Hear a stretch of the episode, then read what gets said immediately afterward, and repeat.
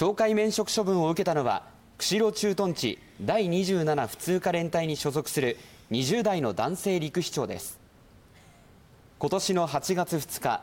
陸士長は東京都内で覚醒剤を所持していたとして現行犯逮捕されました。陸上自衛隊によりますと陸士長は7月19日から行方不明となっていましたがその後逮捕されていたことが分かったということです。警察の調べに対し陸士長は黙秘を続けているということです。